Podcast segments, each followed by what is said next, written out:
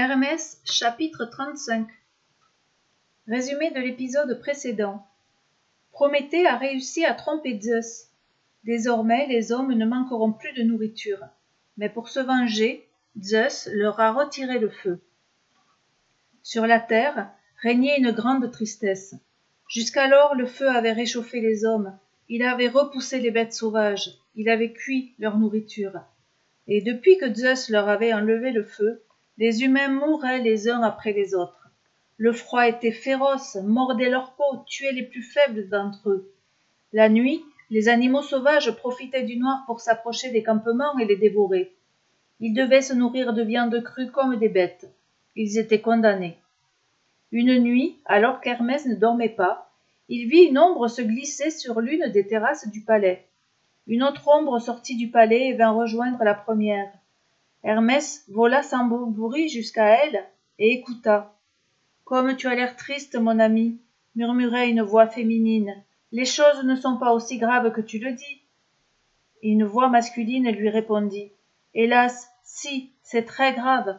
Les hommes meurent les uns après les autres. Bientôt il n'en restera plus un seul sur la terre. À ces mots, Hermès reconnut Prométhée. Il ne manquait pas d'audace pour oser revenir sur l'Olympe et celle qu'il avait rejoint en cachette devait être Athéna. Mais que veux-tu essayer de faire? demandait Asthéna. C'est très risqué d'aller contre la volonté de mon père. Prométhée chuchota quelque chose à l'oreille d'Athéna. Hermès ne pouvait pas entendre ce qu'il disait. Puis les deux ombres se séparèrent, et Hermès regagna sa chambre. Les nuits suivantes, Hermès rôda autour du palais, mais rien ne se passa.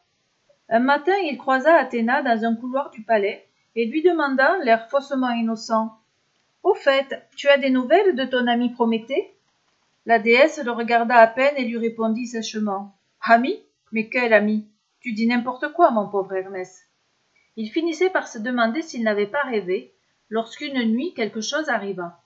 C'était une nuit noire, une de ces nuits où Sélénée, la déesse de la lune, avait dû s'endormir et oublier de sortir la lune de son char.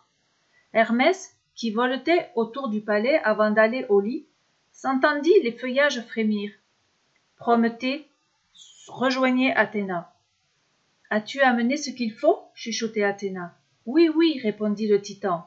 Alors suis-moi, dit la déesse de la sagesse.